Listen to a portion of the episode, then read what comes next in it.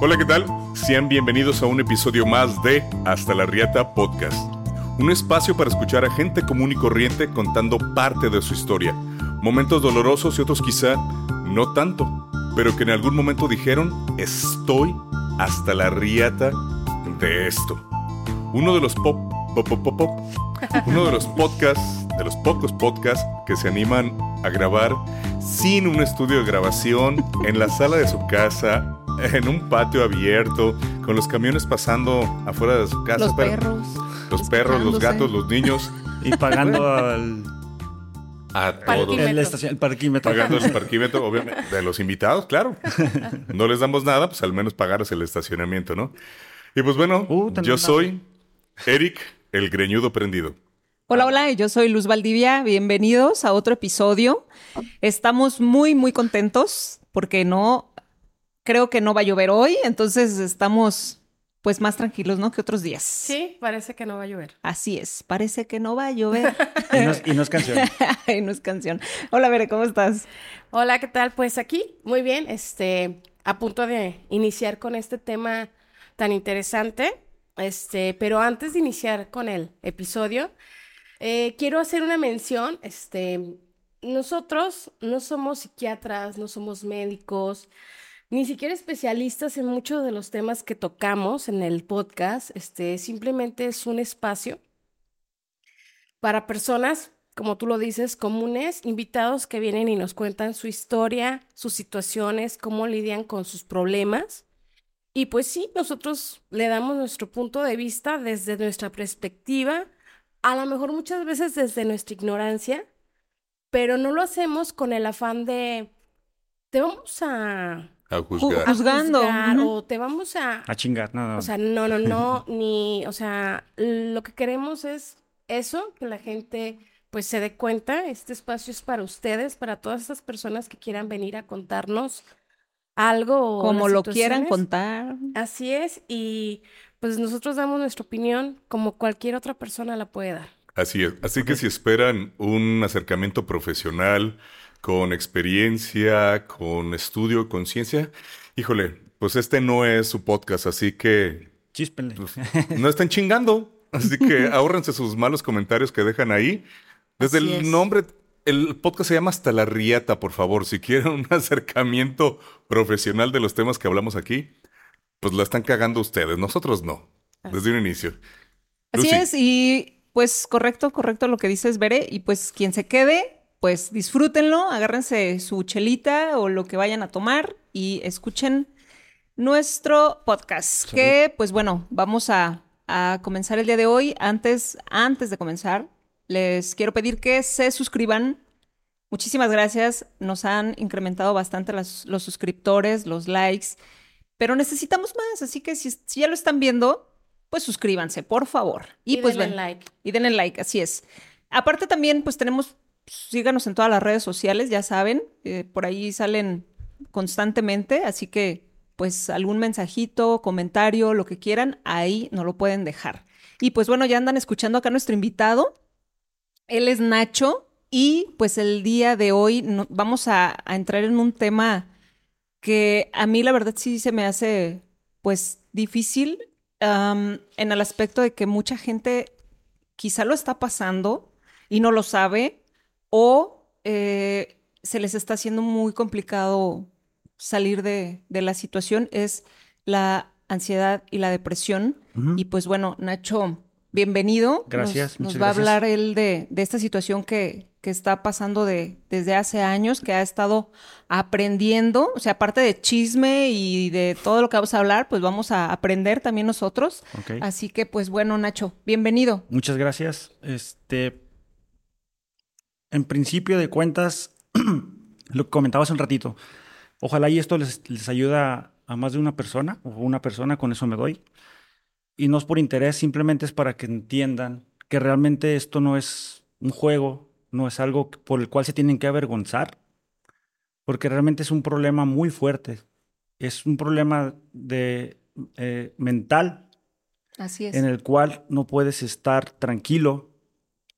En principio, eh, en la ansiedad y la depresión tiene dos conceptos. En principio, la ansiedad, me estoy tratando Poquito sí, poquito. y de eso es lo que vamos también a, Ujú. a- a- bueno, estamos interesados en que nos cuentes Sí. cómo fue ese proceso de, de acercarte a buscar esa ayuda. Así es, porque no puedes. Yo, como macho alfa, como dicen hoy, hoy en día, los conceptos del Face, era yo puedo solo.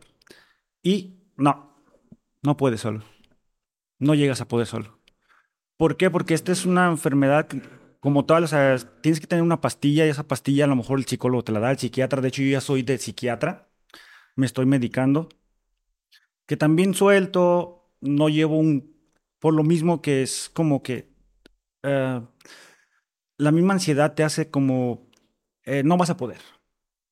¿Sí me entienden? O sea, no, no, me, Te hace sí me explico. dudar, te me hace hace dudar, dudar sí, ti. o sea, Ujú. pues que yo puedo solo.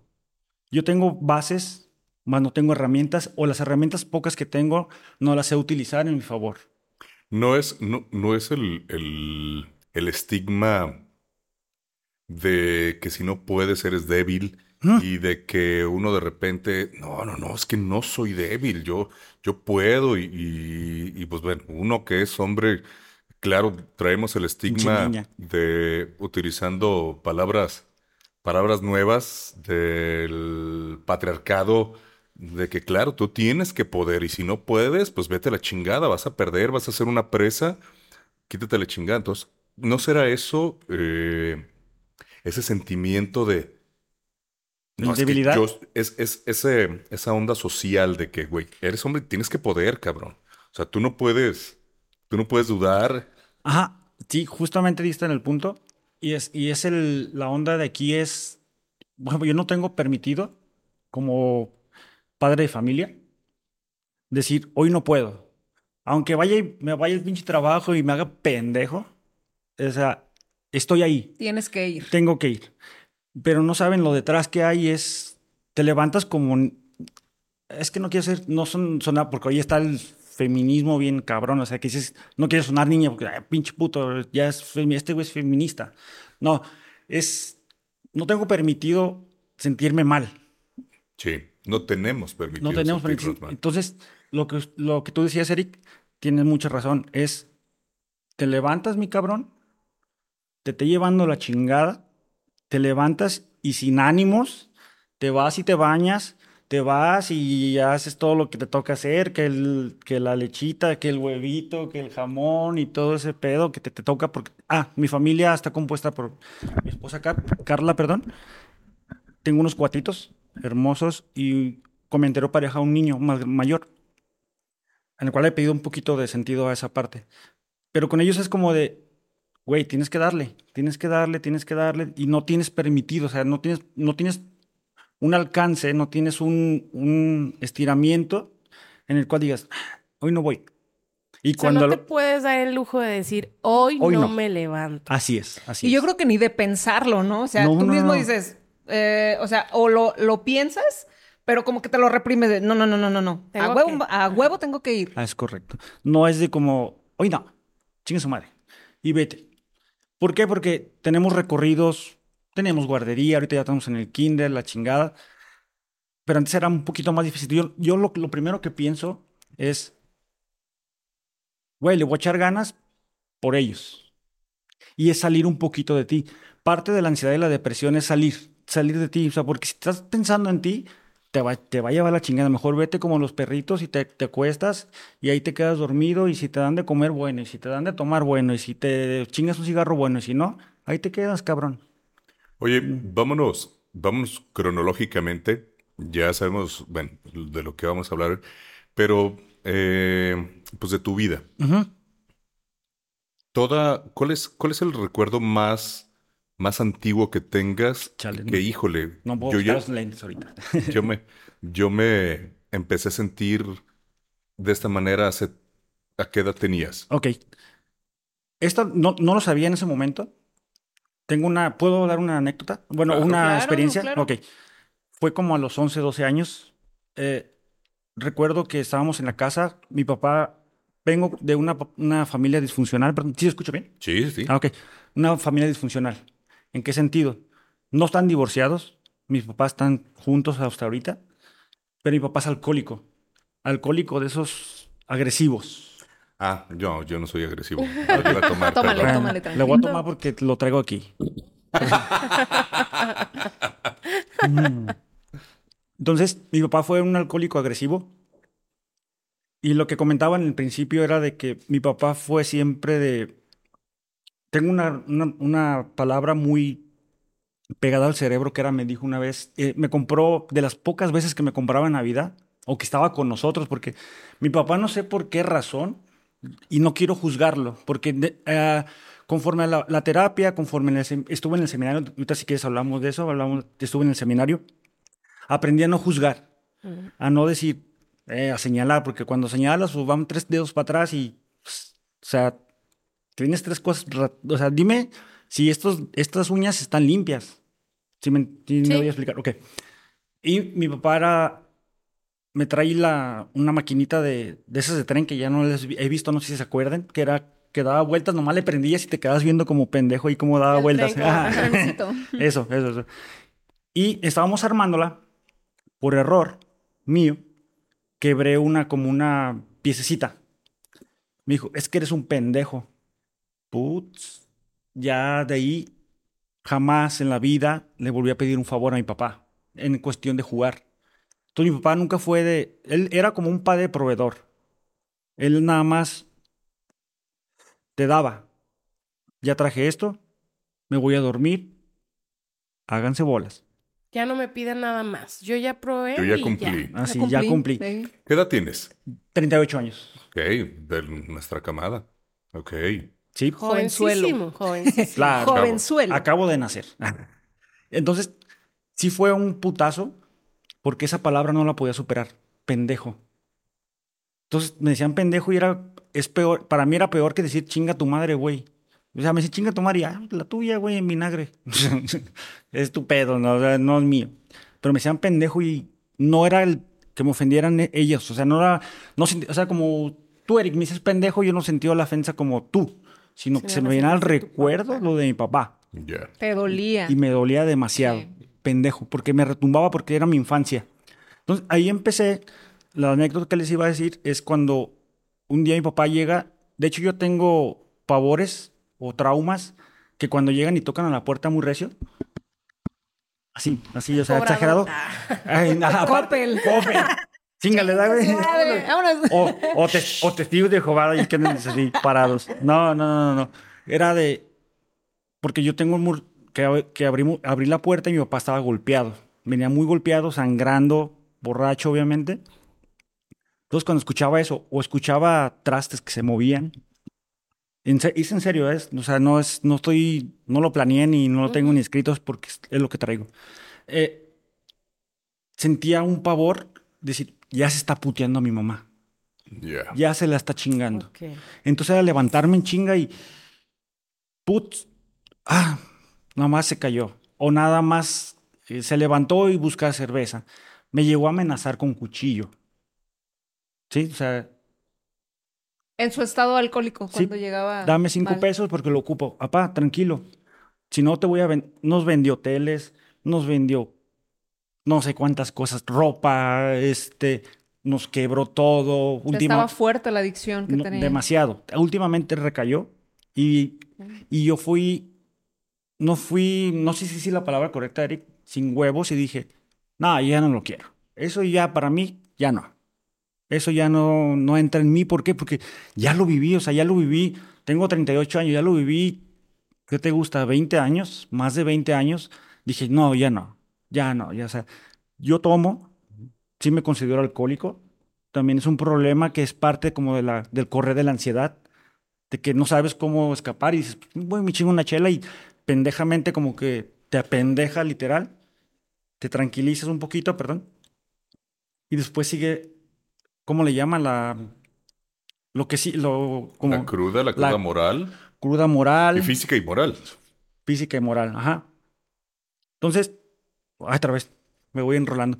Entonces, la vez que me, mi papá eh, empezó a golpear a mi mamá, le dije, mamá, prefiero, prefiero, yo le dije de, de mi secundaria, prefiero estar sin papá a tener a esa persona ahí tirada y que te esté chingando la vida y nos esté chingando la vida a nosotros. ¿Tu familia eh, constaba de tus papás? ¿Tú cuántos hermanos tenías? En ese entonces tengo una pérdida también, eso es también doloroso. Eh, una niña de 8 años falleció ya hace 20 años, un poquito más. Y mi hermano hace poco, que es, no, no, no hace poco, unos 5 años, 8 años, falleció de leucemia. Ambos fallecieron de eso, ¿Ambos de leucemia? de leucemia. ¿Puedo hacer un paréntesis ahí? Claro. Eh, Sí. eh, una vez fui a donar sangre justamente para mi hermano y yo de mamón. Éramos cinco y no, el único que pudo donar fui yo. Fumando y tomando. De hecho, un día antes estaba tomando y casi casi me fui en vivo. Bueno, no en vivo porque realmente ya no aguanto. Entonces llegué y, y todos, ay, que yo, que yo sí puedo, voy a llegar normal y sin, sin pedos. Ándale, que no pasaron. Y entro yo.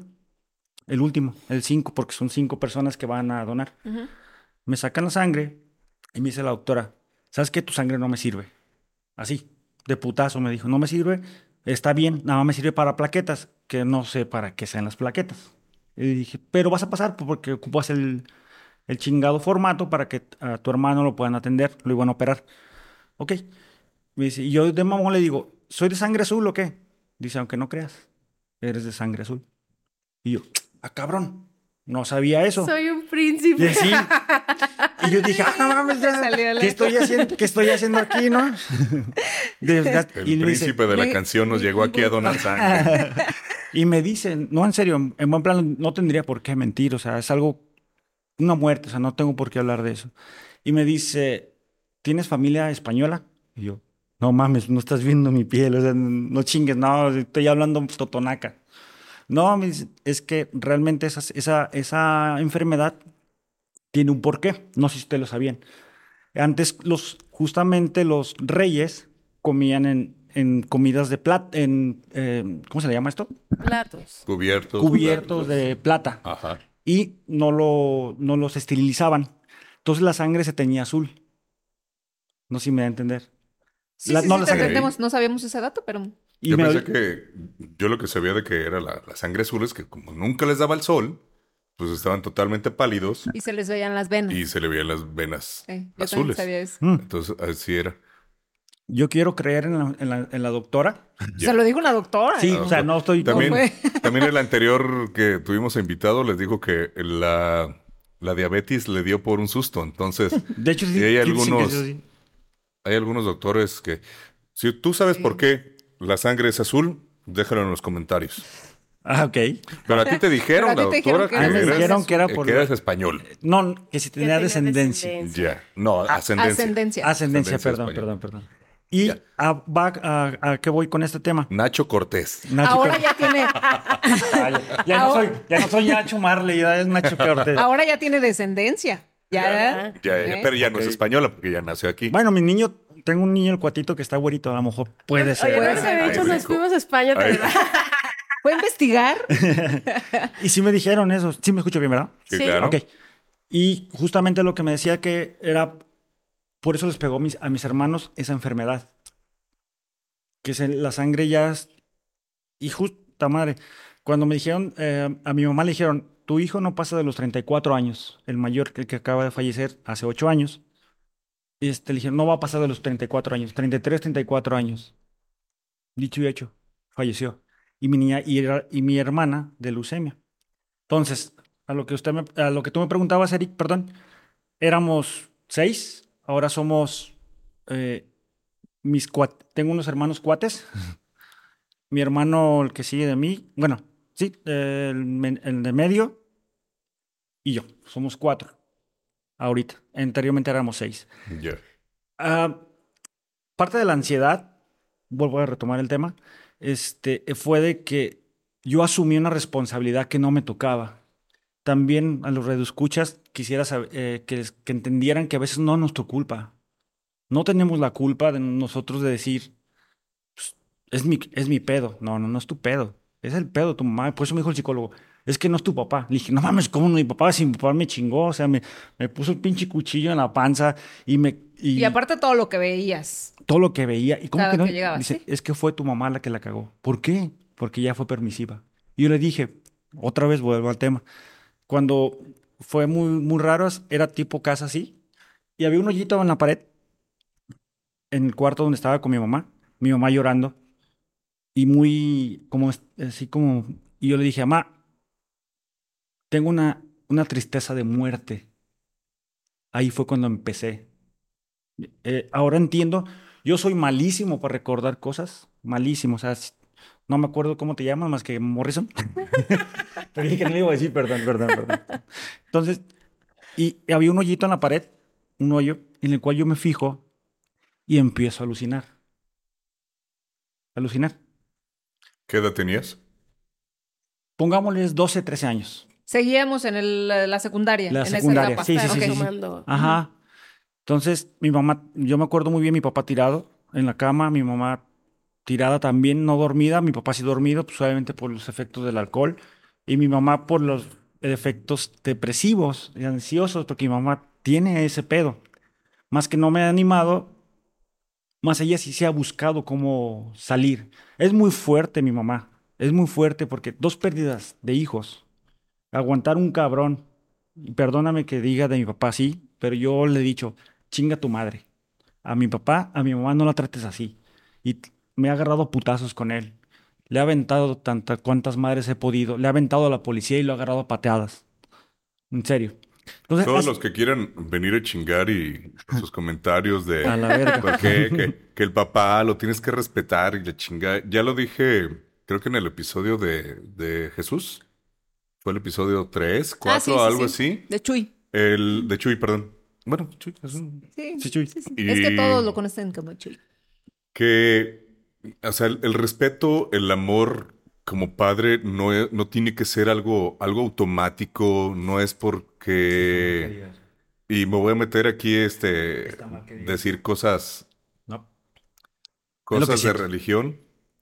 De, ah, es que Dios dijo que tienes que amar y respetar a tu padre. No, cabrón, el amor y el respeto se gana por tus acciones, no nada más por procrearlos, por darles, nada más arrimarles. Ahora sí que, ay, pues ahí voy y les arrimo el dinero, voy y les arrimo la comida y le chingan. No, Pues es cabrón, o sea, si eres un hijo de la chingada, eres un hijo de la chingada, cabrón. Y si yo soy un hijo de la chingada, mi hijo me va a decir que yo soy un hijo de la chingada. Claro, o sea, para que todos los comentarios, y quiero que me chinguen ahorita todos los que tengan algo que decir en Es la que contra. muchas veces ya cuando llegan a viejos y que los ignoran o los tratan mal, dicen, ay, pobrecito, mira cómo trata a su papá. ¿Dónde están Pero no saben, Sí. no saben cómo se portó cuando Sí, estaban claro, chiquitos, ¿no? Y pues obviamente va a quedar ahí un, un, un recelo, un resentimiento, resentimiento, y claro. coraje y de todo. Pues es- bueno, sí, es Salud. válido. Es Salud. válido. Por los papás. Por- Por los papás ojetes. Por los hijos de la chingada. Bueno, entonces tú le dijiste, o sea, ya ese fue como que también tu, tu Inicio. hasta la chingada, me siento con ese coraje, ¿le dijiste? Eh, Siento un triste- sentimiento una de tri- tristeza de tristeza de muerte. Ujú. Esas fueron las palabras que tú le dijiste. ¿Cómo te sentías? ¿O cómo lo puedes describir? ¿Cómo lo puedes describir que te sentías? Es una tristeza, realmente, como dije, de muerte. donde Yo le dije, mamá, prefiero, fue cuando ya no, no terminé. Dije, prefiero estar sin papá, no tener papá. Prefiero que estemos solos. A final de cuentas, cuando quiere y se le hincha un huevo, viene y, no, y nos provee. Y cuando está bien, quiere que todos estemos bien. O sea, no se vale. O sea, y yo, yo me reconozco esa parte, ahorita retomo lo que tú me decías, perdón, es de que a veces seguimos patrones de vida. Yo no lo pude soltar, no lo pude soltar, porque a final de cuentas me reconozco que soy un alcohólico. Aparte, súmale la ansiedad y la depresión, puta, pues este cabrón está de la chingada. Más yo me levanto y como te digo, o sea, a huevo voy, y no sea huevo, es como mi responsabilidad. Mínimo, ya estoy ahí, me estoy enfocado, aunque no haga nada en el trabajo, pero ya estoy ahí, ya te saca de tu zona. Aunque me siento en una zona de confort muy cabrón. Porque realmente estar así, para los que me escuchan, ah, es que me siento mal. Es que ocupo pastillas. Y es que no me... O sea, no mames, güey. No. O sea, no.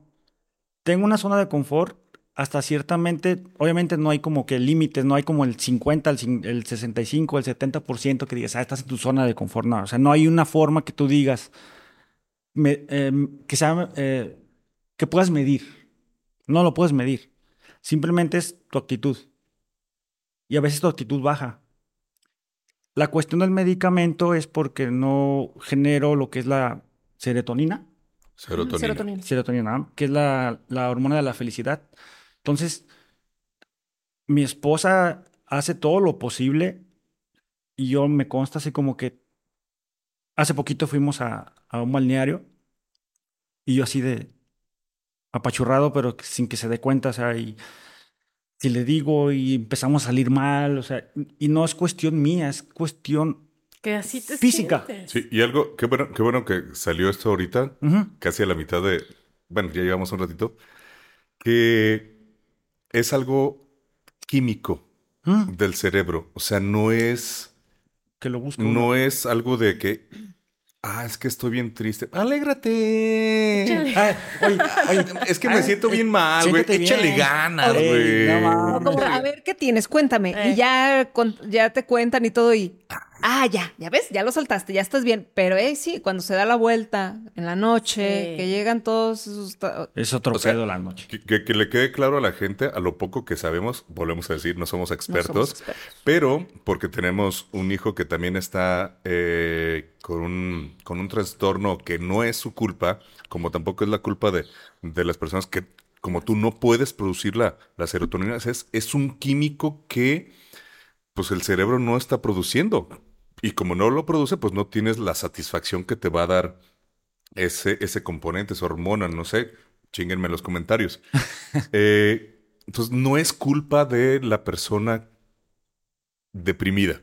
No es porque el deprimido está deprimido porque, Porque quiere. quiere. Ve nomás, qué bonito está el cielo, qué bonito Tiene Dios. todo para tiene ser feliz. todo para ser feliz y no lo es. Aunque Ah, bueno, también hay los, los depresivos fake, que es, Ah. ah, estoy muy deprimido, pero realmente no tienen un diagnóstico No, como ajá. tal. Buscan, o sea, buscan, buscan amor, ¿no? Buscan sí, atención. o sea, Ajá. buscan Buscan atención y también, atención. ay, o sea, la ansiedad, la ansiedad le puede dar a cualquiera porque es un, una, una situación de- de- del cuerpo de reaccionar a, a una emoción. Entonces, este, te puede dar ansiedad por, por estar en una situación de estrés, este, no sé, si te vas a entrar a trabajar, entonces todo eso, eso sí puede ser momentáneo. Eh, pero ya cuando es una ansiedad así que te está atacando por algo que realmente Ni sabes. no es peligroso, no es que eh, me voy a caer, me voy a caer y si me caigo y me mato y bla, bla, bla. entonces son cosas ya, son niveles muy altos De hecho, y, y eso es la, eso es lo que hace la diferencia entonces, a lo los que, demás. lo que tú decías, chingate esa de todos tenemos ansiedad, todo el mundo tiene ansiedad. ¿Por qué? Porque cuando, por ejemplo, eh, en un momento de, de peligro, que te van a chocar o vas en tu carro o vas caminando y te van a chocar, ¿qué haces? ¡Pum! Corres. O Es un mecanismo de esquiva- defensa. Un mecanismo de defensa. Pero chingate esa de que diario la tengas No, y a cada rato y a cada rato y a cada rato te levantas y a mí la ansiedad me despierta a la una de la mañana, a las 3 de la mañana, a las 4 de la mañana. yo lo tomaba. Saludos a mi suegra. Eh, yo decía como la ansiedad es como la suegra, o sea, llega cuando, cuando no la quieres. Pero yo a mi suegra. eh, Saludos a tu Si la quiero, dices. si la No, quiero. es un Ah, amor. no, tampoco. Es no, es un, es un amor, nos ha, nos ha ayudado muchísimo. No es porque está aquí mi esposa, pero es un amor. es- vive, de hecho, vive con nosotros. Y este, nos ayudó mucho, pero es, yo, lo, yo lo comparaba así. Es como que estás, a- Las, estás a las gusto en tu suegras, casa. las malas suegras. Las malas suegras, Las vamos. malas suegras. Que no hay. No, sí hay. Claro que sí hay. Claro que sí hay. Entonces, llega la suegra y estás- tú estás La acá. mía no, ¿eh? No, ya, Y yo así viéndolo, la mía no. Imagínate, ¿Ese es estás- por la tuya? Ah. Estás, estás comiendo a gusto, estás echando pata, no, sé, luego, y llega ¿Con y, tu suegra? No, ¿O qué?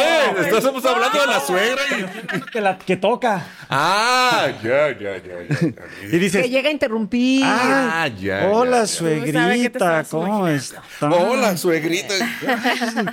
Ay, su puta madre, o sea, bueno, Ya, así te llega. Sí, Pero llega as- cuando menos lo o esperas. sea, y no es de que tú digas, la puedes controlar porque realmente la ansiedad, normalmente dicen que son 10 minutos un ataque de ansiedad muy fuerte. Son lapsos, ataques de 10 minutos.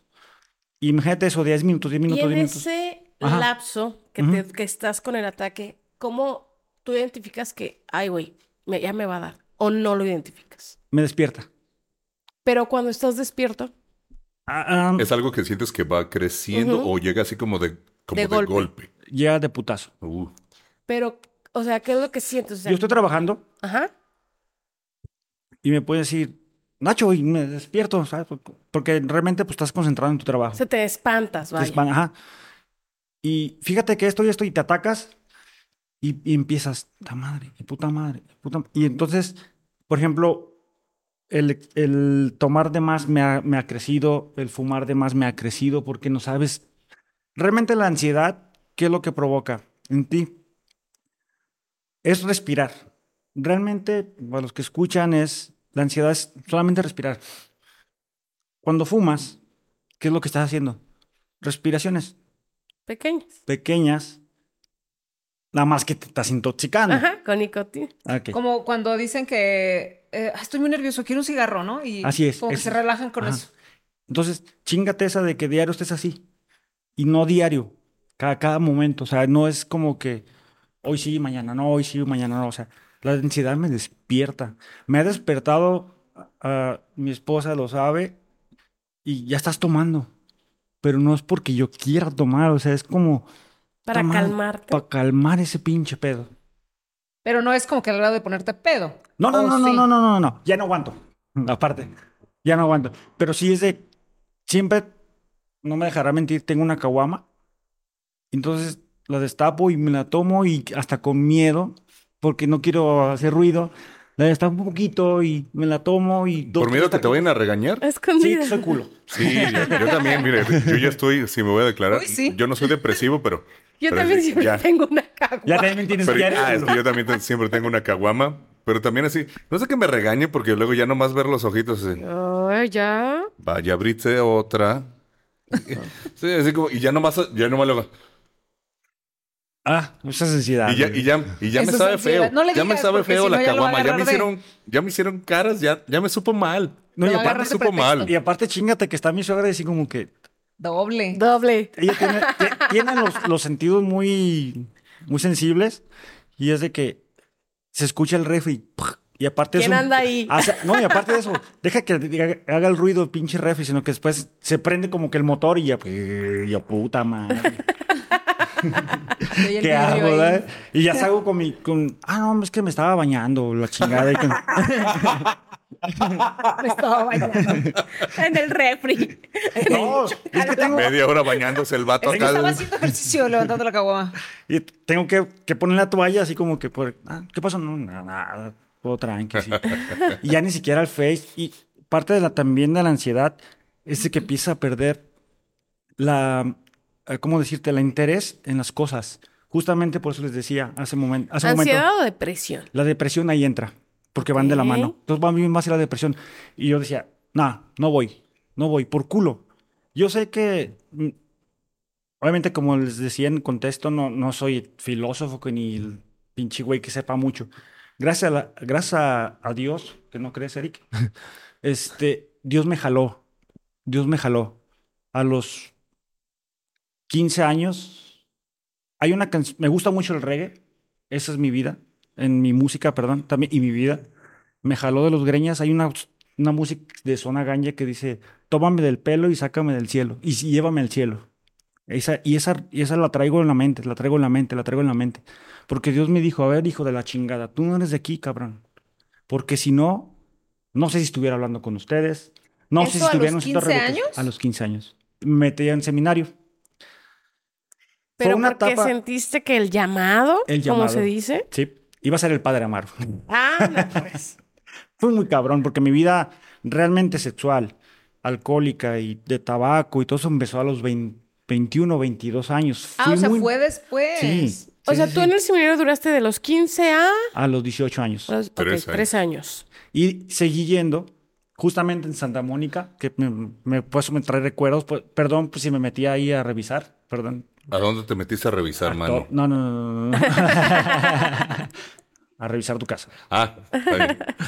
me trae recuerdos porque justamente duré dos, tres años estando en el seminario y yo siento, no siento, estoy seguro que Dios de ahí me ayudó.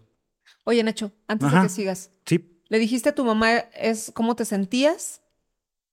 ¿Hubo algún apoyo, ayuda, nada? No. De ahí a- hasta que te metiste al seminario, ¿qué pasó? Porque fueron tres años.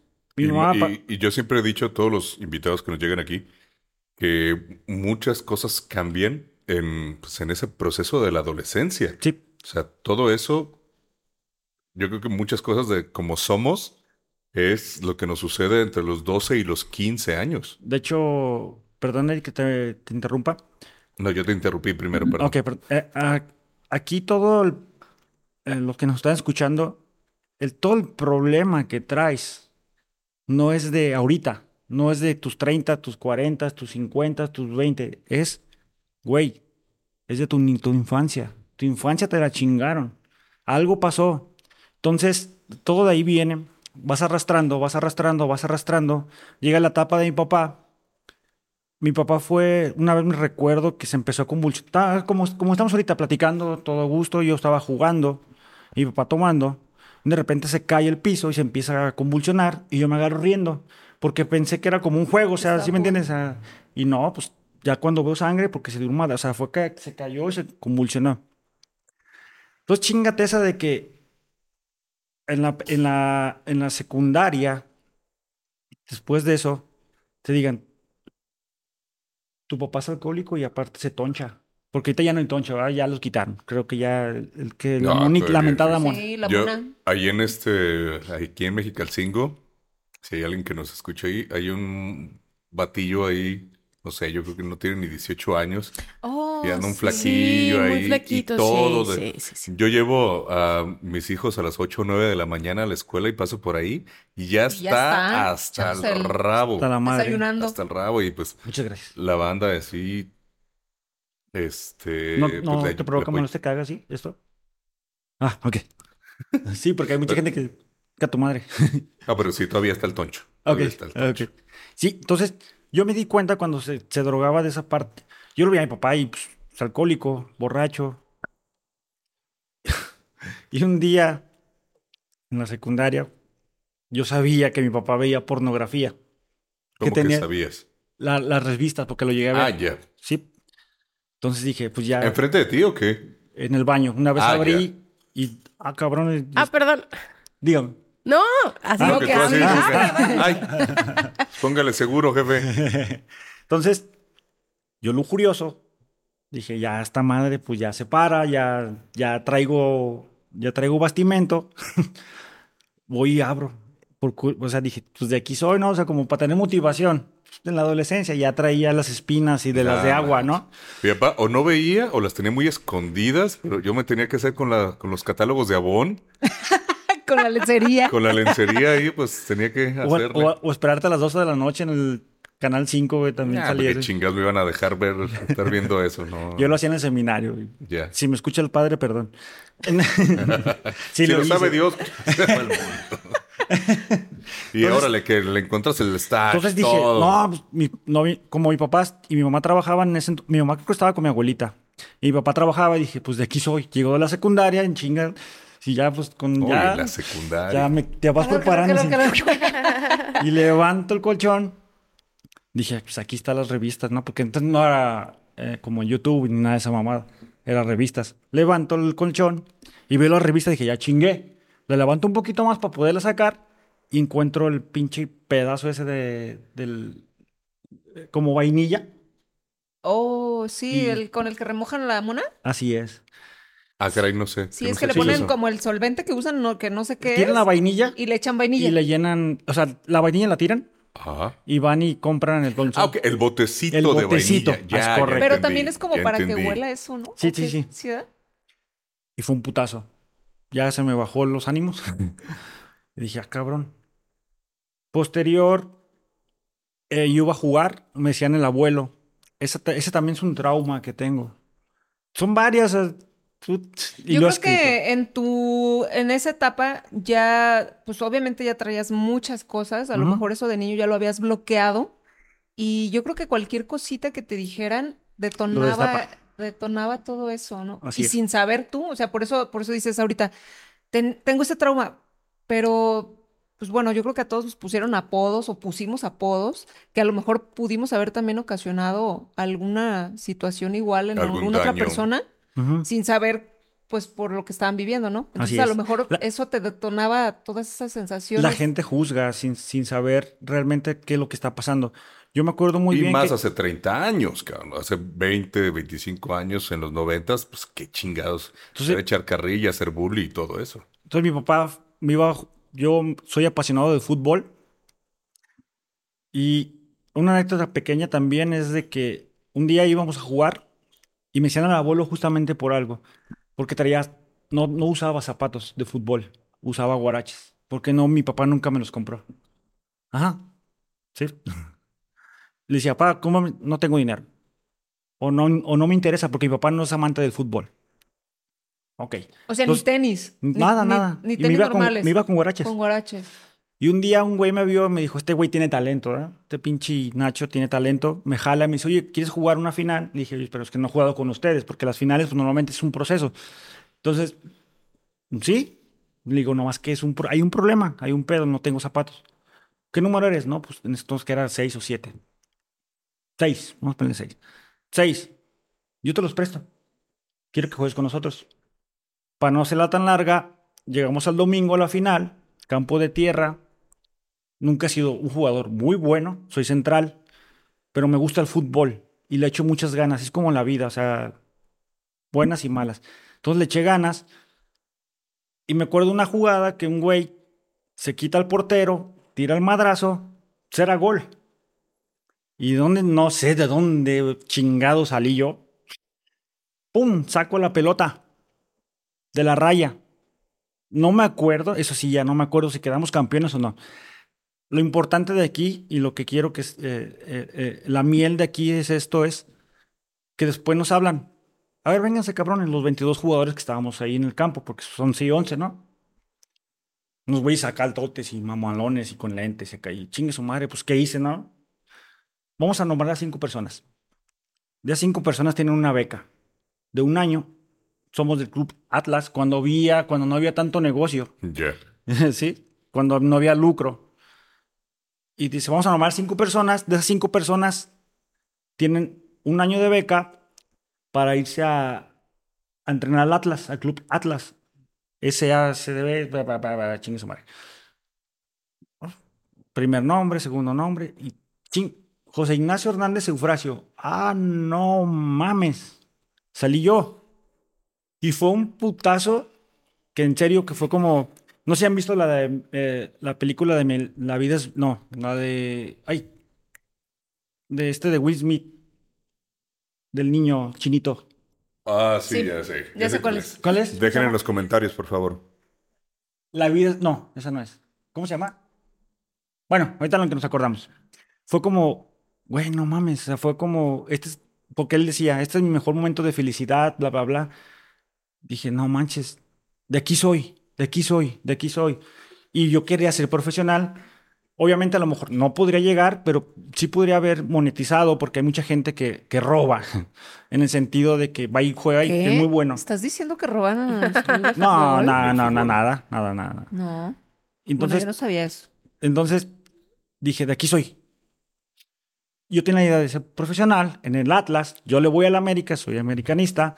Dije, pero No, el Atlas pero no me el. Atlas, el Atlas en los noventas era una, Una, una fábrica de, de de hacer jugadores. de- futbolistas Ajá. bien chingón. O sea, obviamente mm, yo no soy mucho de En busca de la el- el felicidad. fútbol. Eh, Ahí está. Ahí está. Pero, eh, o sea, que te- en los noventas que el Atlas te llamara, era uno de los mejores. Clubs Pues para ya era formar güey, jugadores. cabrón. O sea, ya. No sé si tú lo viste en aquel momento, pero güey, ya chingué. De la, del Atlas ibas a la América, a la Chivas, o te ibas a otro, otro equipo chingones. Entonces, para mí fue un. Por eso digo, en, en busca de la felicidad dije, ah, como la rosa de Guadalupe, así. uf, El aire. ah, chingue, Y esta rosa. Y llegó con mi papá todo contento, con mi mamá todo contento. Papá, mamá, así, así, así. No tengo dinero.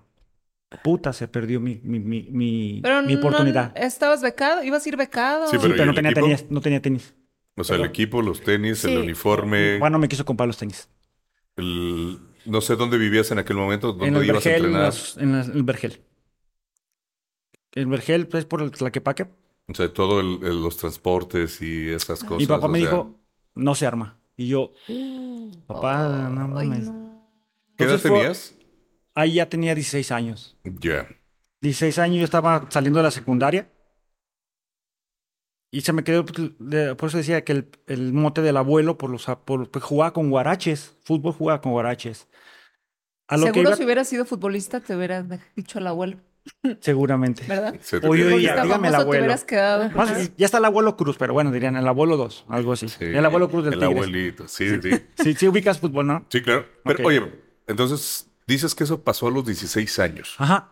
Y nos platicaste también de lo del, am, lo del Seminario. Después de que sucedió eso, ¿fue lo del seminario o fue en el Inter o cómo fue? No, ya después fue el seminario. ¿Y cómo se te ocurrió ir al seminario? Por el llamado, dice. Por el llam- yo siempre sentí un llamado de Dios. Ojo, seguidores, no voy a predicar. Ni quiero cambiar opiniones, pero siempre sentí algo. Y eso, gracias a Dios, siempre he dicho. Ajá, Es que eh, por el tiempo, dijiste que ibas saliendo de la secundaria ajá, cuando lo del Atlas. ajá. Ujú. Pero dices que no, tenías como 15, 14 15, 15, años. ajá, 15, 15, Que 16. saliendo Ah, de sí. la secundaria no sales Entonces- a los 16, güey. Hay banda que pues ya entra. Bueno, un entonces año vamos a más malos que a grande. 14 años. Digo que soy muy malo para recordar. Sí. A ver, bueno, ver. Ah, ¿qué? ¿Quieres A exactamente lo la mejor fecha era o un qué? fósil. No, pero... Oye, pero ya la había preparado, no No, manches. no, no, no. Ah, Lo que pasa, no, es que mira, primero nos dijo que en Sí. el seminario entró a los 15 años. 15, 16 entonces años. ya no, ya no a la prepa que te entras a los 16. Por eso. 17. Un año, dos años. ¿qué te- Bueno, no sé, yo entré a los 14 años a la prepa, ¿eh? Bueno, yo no. Y salió. Y cállate. Y, sa- Así, y mira, no salió. y no- y no salió. ¿Cómo sa- O sea, no y salió, salió y salió. No salió de sec- No. del sexto semestre. No salí y salí, ¿eh? Ya, Saliste y saliste. para no cagarla, ya no voy a dar Sí, ya no digas. años porque si no Bere- salgo mal. o sea- Bere ya quiere atacarme. Se quiere, se quiere ¿Quiere, sacar quiere los datos exactos? No, no, no, no, tú dijiste. no. Dime la fecha Tú dijiste, a ver, dime la fecha, a ver, el Mira, nombre de. No es por a ver, eso. Es los cabrones que te hablaron del Atlas. están viendo van a pensar lo mismo de que, a ver, güey. Ya este güey ya está si cagando, estás diciendo que... Está ajá, borracho. No, no. Y los que nos están viendo. Ay, no es cierto. Yo no había pensado eso. Ese güey ni- No, pero sí. A ver, no, pero, todo, todo esto realmente es real. Podemos fallarle Oye, pero, por fechas. por pues. ejemplo, Sí, sí, sí. Mm, hay una cierta edad en la que a lo mejor uno quisiera, pero no sabe cómo empezar. Tú ya sabías que podías ir al seminario, porque para eso, pues también necesitas varo y no te querían dar.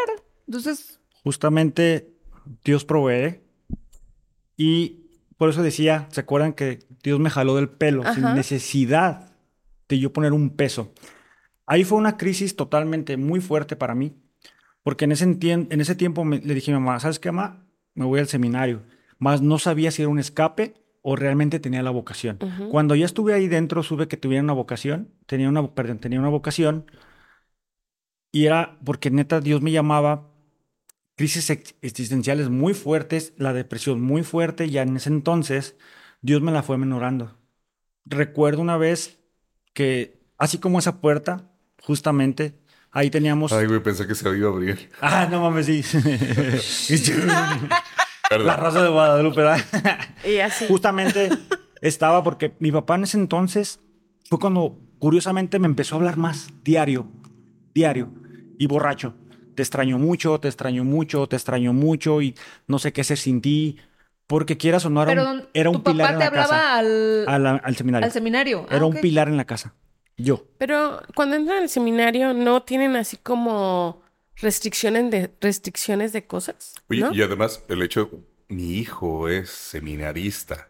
Ya O sea, bueno, ya, ya él me va a salvar mi alma. Así como O a lo mejor ya le dio miedo. Él ya, es- o sea, van a interceder aquí, van a hablar mal de mí, de cómo fui. Mejor le echo unas No, llamaditas. yo ¿no? creo que siempre el- el- en muchas familias Él me va a eh, salvar. es, es hasta como un orgullo, ¿no? O sea, tengo un hijo seminarista. Como pavo real. En serio. Y sí me presum- mi papá me presumía. Claro. Contestando, pregunta, contestando tu pregunta, Bere. Bere. Ajá. Ok. Eh, me decías de Que si no les... Las restricciones. Ajá. La restri- Bueno, ah, es que no sé. ah, obviamente restricciones, pero que deben de ser como naturales. ¿Qué es natural? En este caso, pues obviamente no puedes tomar, no puedes fumar, no puedes drogarte. O sea. Gracias a Dios. ¿Cómo? No, pues no vale, ¿verdad?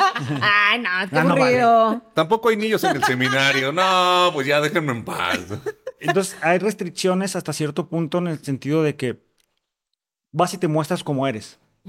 Tengo este problema, tengo esto, vengo por esto, te hacen un como un tipo test, porque hay mucha gente que entra por porque son gays.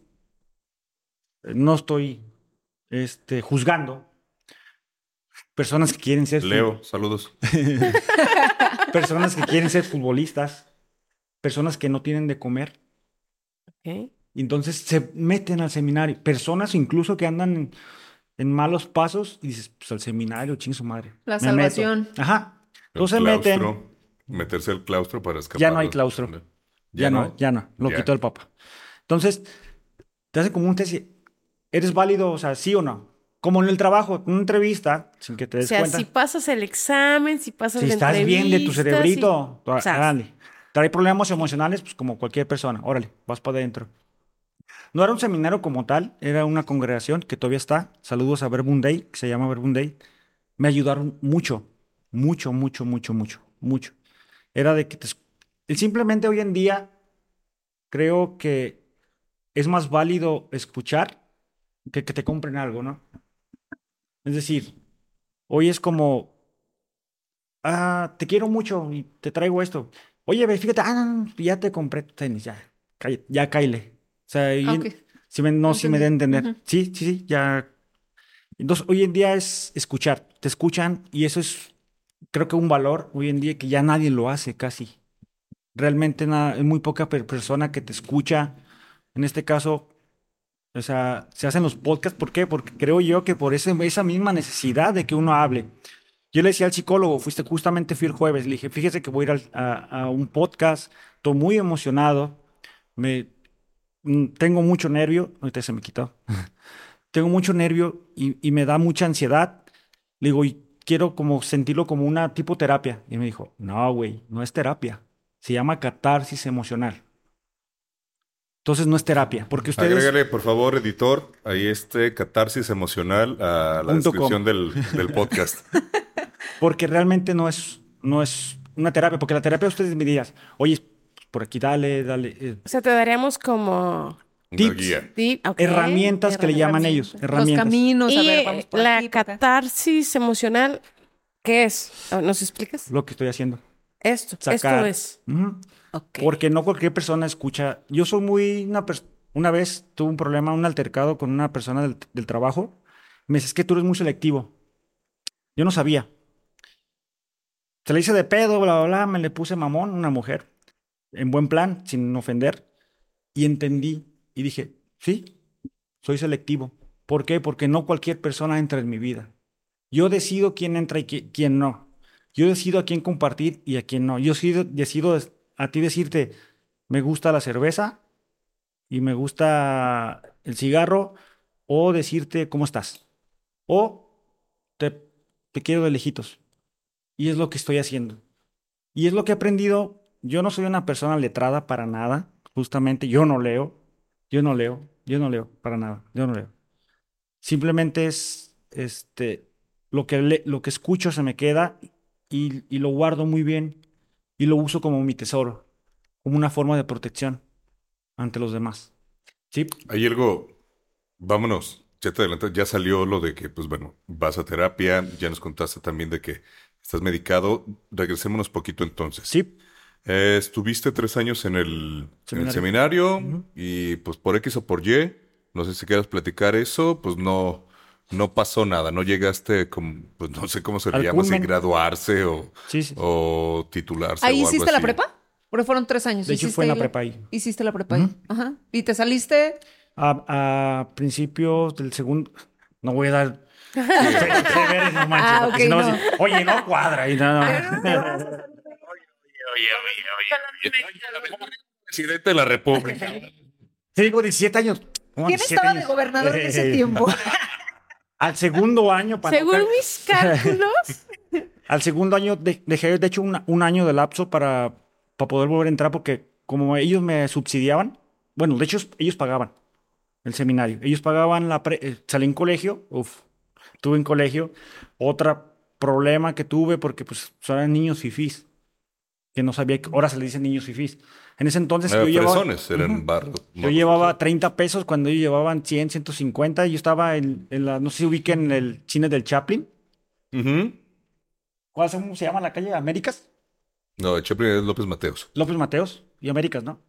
Ah, cerca de... Ah, ah, pues estaba que se llama La UNE. Y estuve en colegio. Y fue muy difícil porque todos eran de, pues, de gala y yo 30 pesos. Tuve una etapa también de crisis en el cual, de depresión, en la cual tenía que trabajar en la basura. Y decía yo que era cargador en el mercado de abastos, que actualmente volví a eso. Nada más los fines de semana, como hoy. Y entonces, para mí, eso que les digo, para ustedes puede ser insignificante.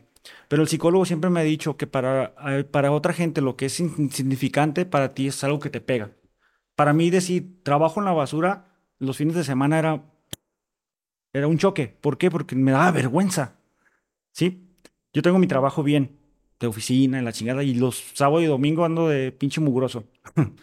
Sin ofender a nadie, obviamente. Entonces ahí fue una etapa muy difícil. Porque era de llevar 30 pesos y los demás, güey, vamos a las aguas del Chaplin. Y valían 50 y yo. Y no tengo Fíjate sed. que no tengo sed. No tengo sed. Uy, están bien malas, güey. ¿A poco No les gustan esas malas? O sea, no mames. Ni están buenas, güey. ¿A qué van? Justamente era eso. Era eso o, o más. Eh, de la depresión, Oye, Nacho, dígame. Dime, perdón. eh, mm, llegas del seminario, empiezas a estudiar ahí donde dices, seguías con esa Inquietud. con esas con esos ataques de ansiedad y eh, depresión ya ya sentías en ese tiempo, pero aún todavía no No, no, no aumentaba. ¿Cómo llegaste a o hace cuánto Ujú. fue que dijiste, "No tengo que pedir ayuda"? O Ok. sea, tengo o sea, que te diagnosticaron, pues. Ok.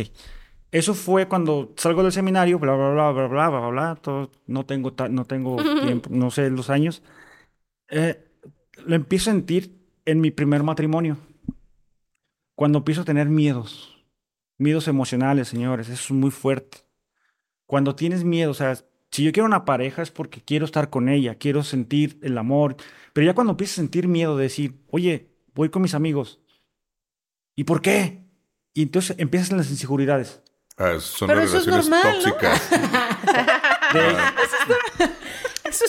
Pero yo, por, ej- pero por ejemplo, yo con, con mi, mi primer pareja nos agarramos a madrazos. Ande, cabrón. Nos agarramos a madrazos. Y de ahí O sea, empezó. estabas repitiendo el patrón, El patrón. de tu papá. Pero Ahí yo- yo le empezaste dije- con el alcohol también. Ya, ya estaba en el alcohol. Ya estabas. Ya. Ajá. Todo empezó con los pinches barrilitos. Ah, esos pinches barrilitos. Ah, están bien buenos. Sí, déjalos está en bueno. paz. Es que no de, de ellos no va a estar hablando, ¿ah? Y menos aquí cuando estamos grabando. Entonces empecé de ahí. Y fueron, fue progresando, porque esa, eh, la ansiedad no te respeta. No te respeta ni No, la pues, depresión. No, no Llega respeta. y no sabes ni qué onda. Entonces te daban, te daban los ataques de ansiedad, ese miedo, todo eso al extremo que te Y llevaba. le Y, metí alcohol. aparte el alcohol para- Cigarro. Y y cigarro. cigarro. y empecé a fumar marihuana. Cuando fumé marihuana, ojo, no lo, no lo apuntalo tanto porque no fue mucho tiempo. Y me, me- me tranquilicé. Realmente, pues como... va- o sea, como el efecto que le- causa. Me tranquilizaba. Y no tomaba y no fumaba. Pero no me cayó. Me caía mal la pinche marihuana. No, no, no, no pude controlarla. Entonces recurrí otra vez al alcohol, a los excesos. Después empecé como que al vino. Tampoco el vino, gracias a Dios, no me cayó. Y empecé mi Estabas vida buscando como un escape. una salida, un como- escape. Eh, lo pongo como un ejemplo de Majin Buu. Ubican a Majin Buu, el de Dragon Ball Z. Cuando se enojaba y sacaba los, todos los poros. Era mi escape. Era mi escape. Entonces empecé a, a soltar a mi familia. Yo no quiero, yo no soy responsable, yo no, porque mucho tiempo fui muy responsable con mi familia. Mucho Con tu tiempo. familia ya con tu matrimonio. No, con mi familia personal. Ah, ok, tus papás y todo. ¿Seguías viviendo ahí? Seguía viviendo ahí. Ok. Y después me junté con la persona que nos golpeamos, tuve un niño, dije, va a cambiar. No cambia. No cambia porque realmente traes una... sí, No, no, sigue, Ah. sigue, sigue. realmente traes un dolor emocional, traes heridas que nadie te las va a sanar más que tú. Nadie más, más que tú. Es mentira que dicen, no, es que tú, tú, tú puedes ser las mejores personas del mundo, que digas, no más, me llenan de energía, me llenan de alegría. Y después te, das la vuelta, alguien decía, te das la vuelta y como perrito, regañado. Entonces es el amor propio y es lo que he entendido. Si no tienes amor propio, puedes tener la mejor mujer, puedes tener el mejor carro y, y está muy, estoy hablando de algo físico. Vamos hablando de algo emocional. Tienes, puedes ser la persona más íntegra si tú quieres, pero estás quebrada. Puedes ser el mejor profesional del mundo, porque incluso me he dado cuenta, porque tengo esa habilidad de conocer mucha gente, que puedes ser el mejor ingeniero, el mejor arquitecto, el mejor padre, el mejor pod- ¿cómo se llama? Podcastero, ¿cómo se llama? Podcastero, sí. Ok. Podcastero. Pero no indica, no es un indicador para que tú digas que eres la mejor persona. Cada quien trae, cada quien sabe lo que trae en su costal. Son como los casos estos de de repente de actores que uno ve y, no, pues Son- que tenía son líderes. ansiedad, estaba depresivo y se... Se suicidó y se- así. Sí, y pues uno dice, pero ¿por qué? Si se veía tan alegre y todo esto, o sea, mm, hay que como que quitar el estigma de que, ay, ese niño, este... Se ve muy feliz. Se le puede sí, pasar. ay, no tiene nada. Pero pues no, detrás quién sabe, ¿no? No, aparte de que cuántas veces no a lo mejor te sentías de la chingada, pero ponías tu mejor cara y te veían, ah, pues está súper bien. De hecho, perdón, hay un paréntesis. Eh, la persona, yo lo que les decía de un hace un, un ratito, que muy personas entran en mi vida. Yo soy muy selectivo. Y las personas que me conocen me dicen, güey, ¿cómo estás? Porque me ven que me meto al psicólogo. Porque ahí está muy cerca del trabajo. Chin, y ahí pirateé porque me robó el trabajo. Una hora, dos horas del trabajo y me meto. Lo tengo que hacer, ni modo. Este, ¿cómo te fue? ¿Cómo estás? "No, Tengo, me, me diagnosticaron con ansiedad y cuadro de depresión. Cabrón, pues una persona que relativamente platica bien, contesta bien, habla bien, digo, sí, pero ahí ya están juzgando en el sentido, y no los juzgo, obviamente yo no los juzgo, simplemente yo digo, nadie sabe, o sea, realmente parte de la depresión es, es como, ¿cómo decirte? Es una mala amiga. Oye, ahorita que dices depresión, Ajá. ¿cuándo entra la depresión? ¿Cuándo, o sea, porque estábamos hablando que tenías ansiedad, ansiedad, ansiedad. Ajá. ¿Cuándo entra tu cuadro depresivo? ¿O ya, ya habías tenido Ya y había no tenido. se identificaban? ¿Sí? Ya, la ansiedad va de la mano, lo que decía. Y no sé si lo comenté, la ansiedad es un trastorno en el cual estás pensando continuamente en lo que va a pasar. Como ahorita, por ejemplo. De hecho, antes de venir estaba vomitando. Yo vomité. Antes era, no sé si te había dicho, o sea, antes tenía diarrea.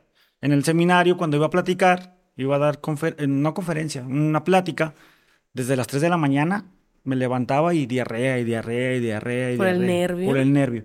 Y ahora es vómito. La ansiedad te lleva, por ejemplo, ahora vomité dos, tres, cuatro veces antes de venir aquí porque no sabes. Ahorita ya me siento tranquilo, pero es tensión.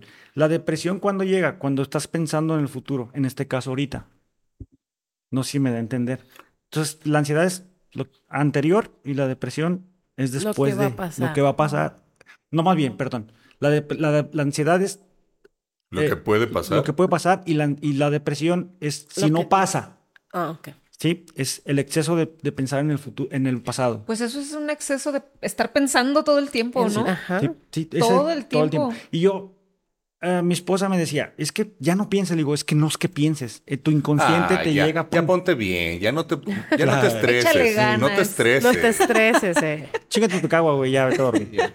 O sea, no te estreses y es imposible No no, es imposible, es imposible, es Es que imposible. estoy, ah, ¿qué tienes? Es que estoy triste. Ay, pues no estés triste. Ajá. Ah, gracias. O sea, bueno, por ahí- mm, bueno, creo que no tengo depresión ni ansiedad. Bueno, a lo mejor sí la tengo y no sé, ¿no? Pero pues sí, ¿cuántas veces? No sé si te ha pasado a ti, te ha pasado a ti.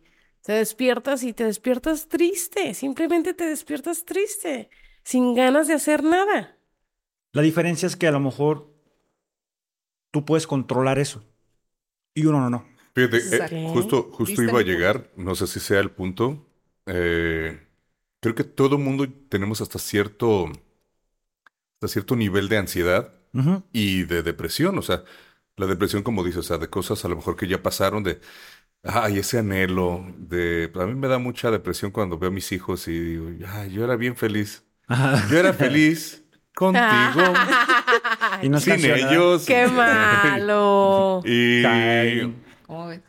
Y pues también la, la ansiedad de chingado, pues eh, mis hijos y Chingado, esto y el no trabajo y el dinero. Pero, pues, uno del lado como hombre, pues, ¿qué, ¿en qué te refugias? No, pues En el, Pues, en el en alcohol. el alcohol, claro. Y, as- y creo que relax. en algunas ocasiones con eso, con eso basta. El pedo es cuando ya no basta con eso. O Justamente. sea, cuando ya, ya no es una caguama, ya no son dos, ya no son tres, ya no es nada más el fin de semana, ya es toda la semana, ya es a media semana, ya es, o sea, ahí ya son, ya son señales. Obviamente me estoy, Refle- este, me estoy reflejando, me estoy proyectando aquí. Oye, todo. entonces creo que sí está bien depresivo, Sí. güey, porque si es una Oye, tras ¿y qué tiene tomarte un vasito diario? ¿Y qué tiene? ¿Y qué tiene? Pero bueno, creo que, creo que todo el mundo tenemos hasta cierto nivel, pero la bronca es cuando ya no puedes o cuando ya afecta Cuando tu ya no lo vida. controlas. Fíjate Cuando ya que afecta tu vida personal, familiar y laboral. Laboral, sí. Cuando ya- ese ya no eres productivo, no, no proporcionas afecto y tiempo para tu es cuando ya creo que es ahí el pedo, ¿o no? Sí, ¿tenemos tiempo todavía? Sí, claro. Ah, mira, justamente diste en el clavo y que él me cagó del psicólogo que me dijo, y yo le cago la madre siempre a, a mi esposa, sí, Carla, que le digo, perdón, ¿te escupí? ¿No? Es no, que pero es que... siempre escupo, güey. Pero Bere ya nos escupió con la tosedera que le dio. Ah, y puedo hacer un paréntesis. Gracias, Jackie, por la invitación. Ella me, me invitó aquí. Muy bien. Aquí la onda es de que lo que lo que tú decías, Eric, es de que ya se hace. Una vez me dijo una persona que admiro, que respeto como, como trabajador conmigo, que me dijo, güey, ven. Y yo, "Sí, Simón, ya no eres productivo, güey. Eres una carga para nosotros. Y yo, no sabes lo que pega para una persona con ese problema que te digan que eres una carga. Súmale que estás mal con tu pareja. Súmale que traes tus pedos personales. Ojo, aquí no estoy. Y eso es lo que, lo- a lo que iba a decir del psicólogo que me cagó, que me dijo, güey, tú eres la víctima, estás siendo la víctima. Eres una víctima. Y me, me, me considero parte de la, del amor propio, es saber que soy O inteligente, sea, el psicólogo te estaba diciendo que tú te estabas haciendo la que víctima. soy la víctima. Ah, que eres la víctima. No, que, que soy la víctima. Que eres la víctima. Yo me, me, me, me, me manejo ¿Qué eres como o que vi- te haces? No, que me, me manejo como víctima. ¿Para qué? Para conseguir lo que yo quiero. Siempre cuando he tenido problemas así, tanto personales y laborales, siempre busco la forma. O sea, el pinche cerebro te maneja diferente. En vez de manejarlo de una forma diferente, te vas al cómo engañar. Porque el cerebro engaña. El cerebro te dice, dale por aquí, dale por acá y, y lo consigo.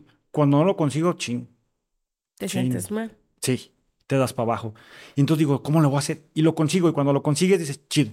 Pero después, ¿qué? ¿Vas a volver a engañar? Entonces agarras como una, una maña así de que, ah, ya vi cómo se... Es el cerebro. te- consigue- Es que sí, o sea, encuentras eso. ujú. Por ejemplo, lo que los niños. Como los niños. Es justo Los niños, decir claro, o los sea, niños. Se hacen tiran al piso. No, y no es algo consciente de ellos. O sea, es algo de que ha- hago esto, hago esto, hago esto y, Y voy a ya conseguir. Así lo conseguí, exacto. lo voy a hacer de nuevo. Ajá. O sea, pero ellos no piensan, o sea, de una manera, no sé, maquiavélicamente. Eso tú lo dices. Ay, los niños. eh. De- los niños de ahora. Ta, ta, ta, ta, ta, pasa y entonces se va creando un Quiero patrón.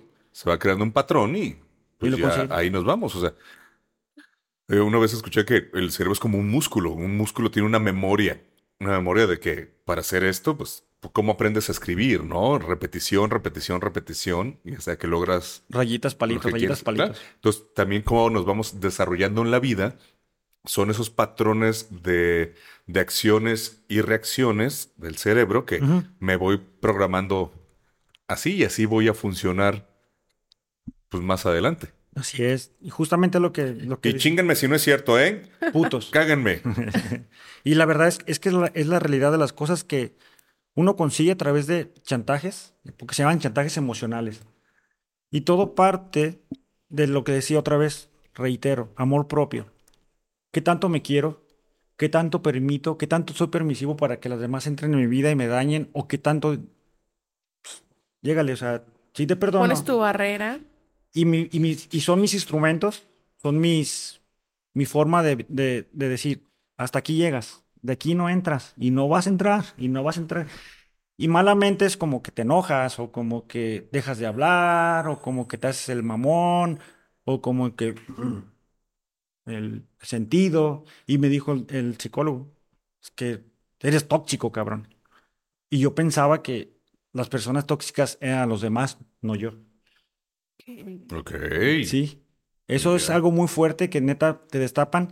Y algo que me caló también fue de que me dijo, y fue cierto, el jueves, me dijo, no te vayas a asustar. Si después de aquí que salgas de la terapia, te da calentura, sientes el cuerpo caliente, y- o sea, no solamente eh, externo, sino interiormente te sientes caliente, muy alterado, te da sueño. Y yo, ay, no mames. Por suelto. Ah, me pidió que le mandara un saludo. Saludos, Saludos al psicólogo. Emanuel. Me dijo que lo quiere ver, porque de ahí va a sacar tema. Va de ahí va a sacar como jugo para poder Uy, meter. nos va a criticar un chingo. Nah. No, no. Ya dijimos que no, No. somos expertos. Ajá. No, no, no, pero él dijo que quería Estamos para escucharlo. aprender, estamos Ajá. Así para es. aprender. Pero sí me dijo, te va a dar calenturas, probablemente calentura, temperatura interior, que sientes que estás muy cansado, sueño. No te Yo asustes. siempre tengo temperatura interior. Eh, Ah, eh, ese ya es eh, eh, ese es que siempre ando chacualeando. Chapalea. Porque me siento muy cansada, eso me refería. Nadie entendió eso, nadie Ya entendió. no, la verdad que así como lo pusiste, no. No, Tómale, a tu trago, tómale a tu no, trago, que te salud, enfríes. salud, salud. Salud. Sí, no, no, bájate la temperatura. Hay unas cosas, mira, aquí en La Paz hay una, hay una tienda, Bien. se ve que está bien surtida, ¿eh? Para que... A gusto. A 40 grados. Para eso de la, la, la temperatura. Y justo le atinó. Llegué del, salí del psicólogo y a dormir. En el baño de la empresa, dije, chingue su madre, me vale me madre. duermo. Porque es un cansancio emocional, es como un, siempre un dolor aquí, en esta parte, lo que es la espalda, la cabeza, la, Pues es como estrés, la cabeza, ¿no? es, el est- es Es la cansancio ahí es la depresión. Te, te, te estresa demasiado, te cansa el cuerpo. Así sí. es, así es. Oye, Dígame. eh, para ir como acercándonos, acercándonos al cierre, pues bueno, ya nos contaste un poco de tu, de tu infancia bien cabrona, viniendo de, de un padre alcohólico, golpeador, de una mamá eh, permisiva, fue la palabra Sí, que, utilizaste. Eh, que te acercaste a la religión, eh, fuiste pasando y las cosas, ya estás con eh, tomando una terapia psicológica y también psiquiátrica, ya nos contaste. Ajá. Mm, fue, ¿cómo llegaste ahí? O sea, fuiste tú, alguien te dijo, ¿sabes qué, güey? Pues deberías de ir con, Sí. con algo. ¿Cómo fue? Lo que pasa que ahí eh, fue, eh, em, ¿cómo se puede decir? Circunstancial. Una vez tuvimos una reunión con los de la secundaria. Ya ves que ahorita ya pues, es muy fácil conectar con la gente mediante Face o WhatsApp. la- y me mandan un, un, mes- un Messenger. Sí, es Messenger, no en el Face. Ok. Oye, Nacho. Y yo, ah, cabrón, pues, este güey, ¿quién es? ah? Fíjate que soy, soy tal. Ah, cabrón, mucho gusto. La chingada de la secundaria. la- No voy a decir fechas. sí, porque si no la voy a cagar. Entonces, queremos hacer una reunión. ¿Jalas o no? No, pues, Simón. Va una persona que es psicóloga. Su, su esposo es, creo que también es, bueno, no tiene psico, pero tienen como, tienen terapia. Y empiezo a hablar ah, con ellos y me dices que estás mal. ¿Cómo que estoy mal? Este, tienes que ir a terapia. No hay de otra. ¿Les hablabas de cómo te sentías? Sí. Pero es que, ¿Las es que sensaciones que tenías y eso? no sé ustedes si lo noten, pero es como. eh, porque me decían, es que eres muy como. O bien sabe qué modo, Ah, pues. sabe, es, es como la de, es, no estás bonito, pero como que eres, ¿sabe qué? Pero sabe, ah, como que les daba un arrebato emocional. Y dije, ah, sí, te paso un contacto y empecé a ir. Nada más fui una o dos terapias, no, fueron varias, fueron varias, ¿va? Sí, No digas fecha exacta, pero Sí, como que, no. como qué edad más o menos estabas ya te pasó tiene eso. eso tres años, Hace tres, Tres años. años, ajá. O sea, 35 años. 35 años, 36, sí va, O sea, tiene relativamente poco. poco. Poco, que, poco que te diagnosticaron, poco que estás comprendiendo ahora todo lo, que Ya sabía te que era pasa. eso, ya sabía, ya lo sabía, ya lo tenía comprendido, más decía, Lo controlo. yo lo puedo hacer, yo lo puedo. Yo puedo solo. No, no. Y no. Porque realmente esto es algo que te rebasa. Es como si te avientas a una alberca que mide tres metros y mides un metro, pues, y si no sabes nadar, pues, ¿de ¿cómo vas a salir? O sea, sí. Si sabes que mides, si la alberca es de dos metros, si mides un 80, pues chance y sales. Pero mientras no tengas la capacidad para salir, yo, es que Dios me va a ayudar. Y yo, diario, Dios ayúdame, Dios ayúdame, Dios ayúdame. No. Por eso Dios creó ese tipo de gente, o la vida creó gente capacitada que te puede sacar de ese hoyo, y te van destapando cositas que te van ayudando para ser mejor. Yo, yo mucho tiempo que les quiero compartir es, le reclamé a Dios, a la vida, vamos a llamarlo así, de por qué me hizo tan, una persona tan sensible. Porque hay mucha gente, en verdad, los que me están escuchando, que dice, "Eh, siento esto, eh, no hay pedo. Por una chela me la dicen. chingo. Sí, pero, y vive normal, se podría decir, vive normal. Yo no, yo quiero una calidad de vida, no, no lujos, sino una calidad de vida. Oye, Nacho, y bueno, también estaba para el psicólogo de eh, tu psicólogo, que bueno, si nos va a ver, sí se, sí se puede llegar a un final de esto, o sea, que digas, ya, Sí. ya está, Ya me curé. ya me curé, si Sí, se de hecho, puede decir te dan si de es lo correcto, sí te dan Sí. de, es justo, Sí. Te dan de alta. sí te dan de alta, Sí, puedes Es- llegar a eso entonces. Es que realmente, hoy en día, bueno, para los que no sepan, esto es una enfermedad, realmente. No es algo, sí es mental y que digan, ah, pinche joto, o sea, pinche mamón, o sea, o, o qué niña. O sea, No. es Mira, una a- enfermedad y tiene cura. Ahorita que cura. dices, ahorita que dices eso, yo quiero dejar Claro. bien, bien cabrón. Me da un chingo de coraje toda la pinche gente que está. Es que este güey anda con, anda Con con, sus cosas. Este güey anda con sus mamadas, güey. Agárrese los huevos y, y póngase a trabajar, güey, nomás. Es que pinche gente empieza a pensar pendejadas porque pinche gente huevona, güey. O El sea, ocio, el El ocio. ocio, güey. Esta pinche nueva generación. De que no quiero a todos esos cabrones que piensan de esa manera, vayan y chinguen a su madre. Por dos. Es una enfermedad y como enfermedad necesitas un tratamiento, necesitas eh, ayuda de, de profesionales ¿Mm? y pues aquí es, aquí es un ejemplo y mm, pues tampoco es una gripa, cabrones. O sea, sí es enfermedad, pero hay de enfermedades a enfermedades. Pero hasta para las gripas Y vas con también el saben doctor. que, y también saben que muchas veces no son buenos doctores, no son buenos psicólogos, la verdad. Ah. Como muchas todo, veces, yo creo, ¿no? Sí, Sí. o sea, es, es como, como ir a, como llevar tu carro al mecánico, ¿no? Te lo tienen que recomendar bien cabrón para que sepas que sí la va Y a a veces, armar. aunque te lo recomienden, pues no estás a gusto. Ajá, o sea, sí. tienes Entonces, que ir con Sí, otro. entonces también mucho de esto es de que llegues con un buen terapeuta y que Con pues, un profesional. Nosotros no, ¿eh? No. Aquí vinimos a tirar. Y, y otra cosa saben. cuando iniciamos que dijiste, y pues también voy con un psiquiatra, está bien. O sea, no lo ven como, ay, Pobrecito. ya estoy loco, tengo que ir al psiquiatra. No. No. O sea, si lo necesitan, pues vayan y está bien. Y está bien decir, me siento, me siento mal, me siento triste, No esto es extremo. Yo no puedo solo, Esa. ¿verdad? Esa palabra la tengo muy clavada. Mis niños me dicen, es que no puedo. No, no es que no puedas, necesitas ayuda. Entonces esa palabra me la clavé para mí. Se escuchó el burro. Wow. Se le voy a decir a mis, a mis hijos. Es que es verdad cuando dicen, es que no puedo. No, hijo, no, no es que no puedas, necesitas ayuda.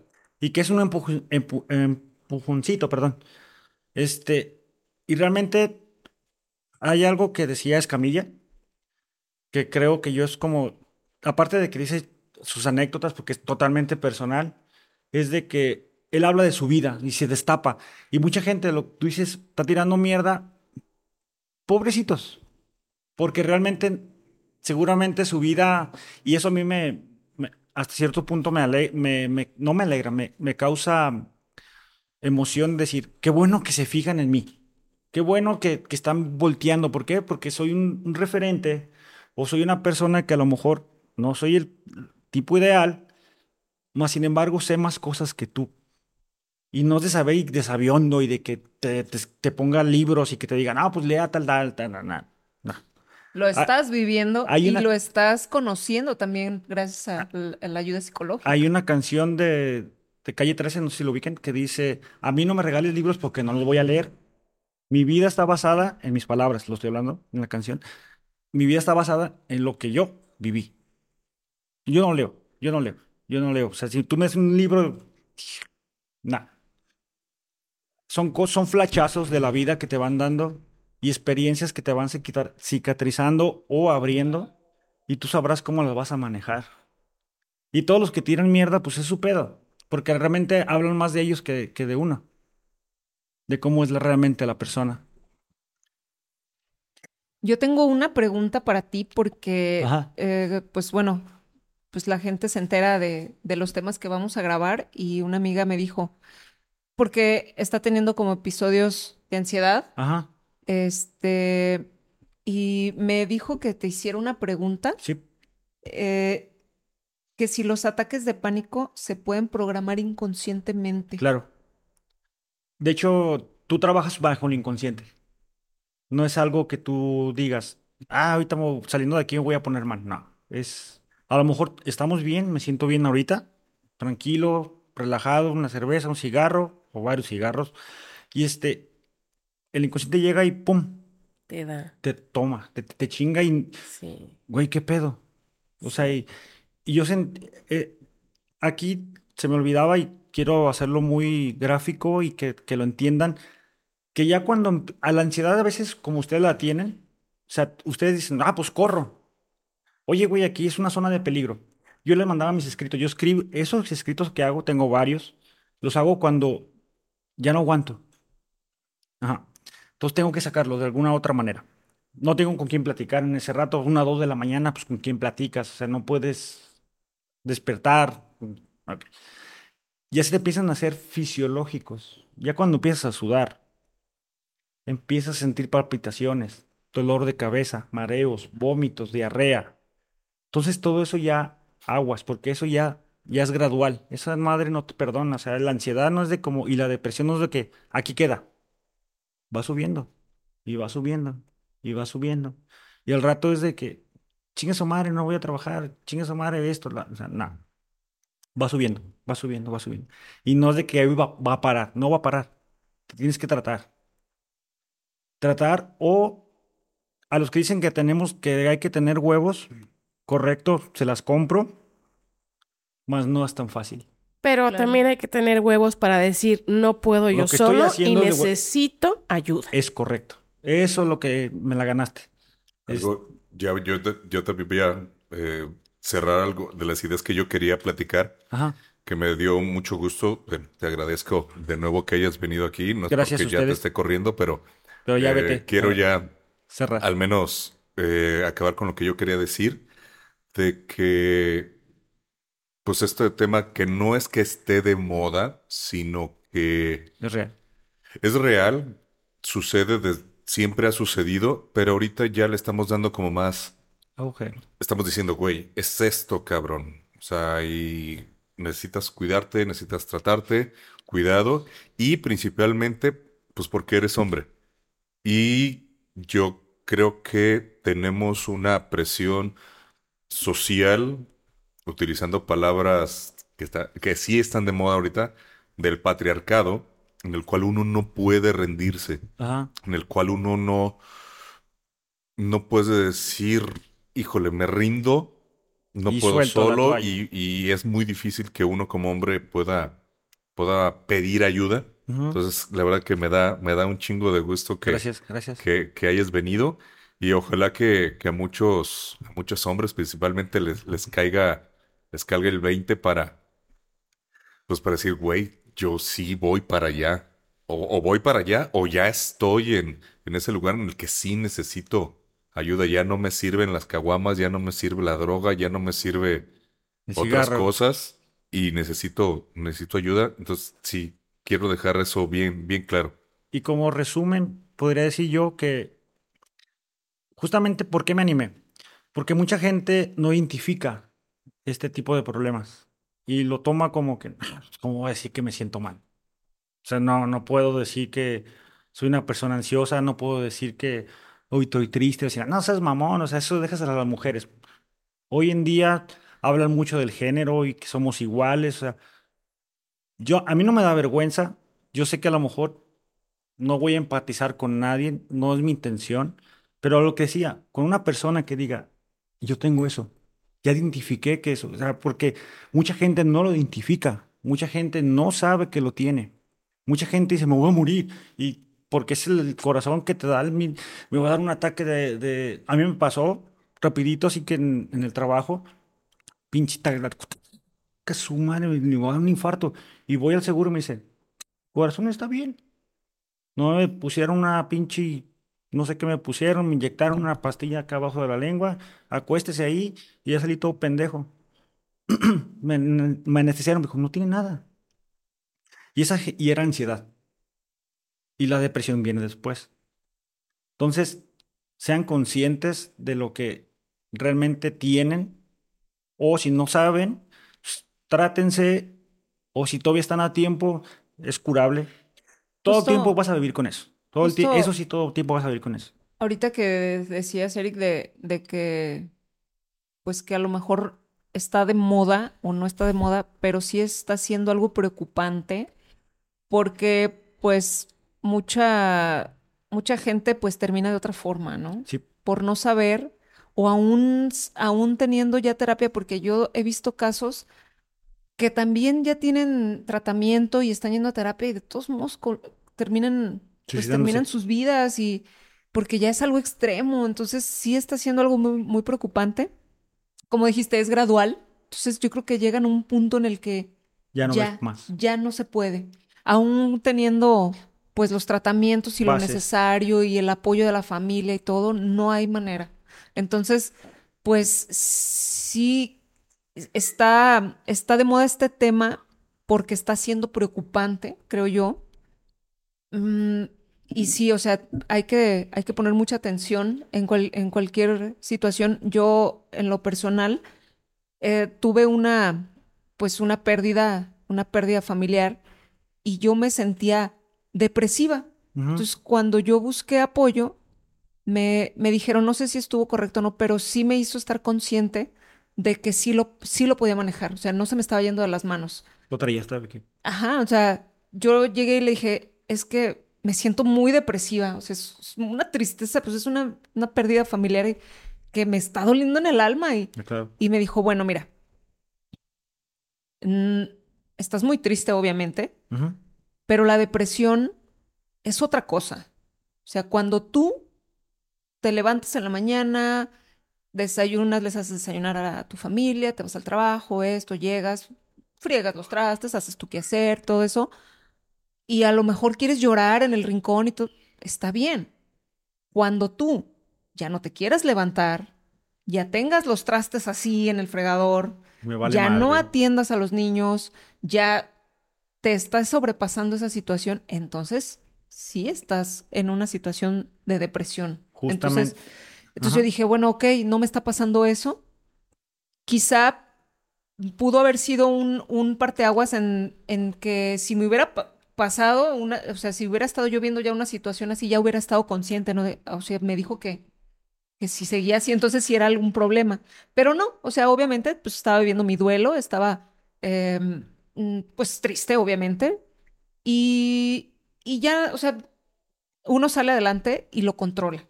Entonces, eso es el punto en el que ya llegan a una ansiedad, a una depresión, porque no se controla eso.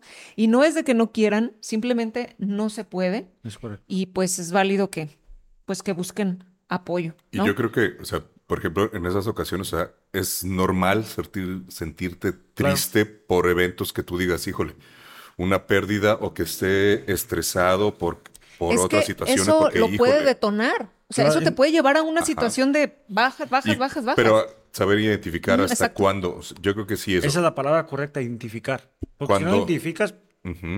Cuando ya te afecta en tu vida familiar, cuando ya, te- ya no eres productivo, ya te afecta en lo um, emocional, en lo personal. emocional, personal, familiar y laboral, ahí es cuando ya Ahí es.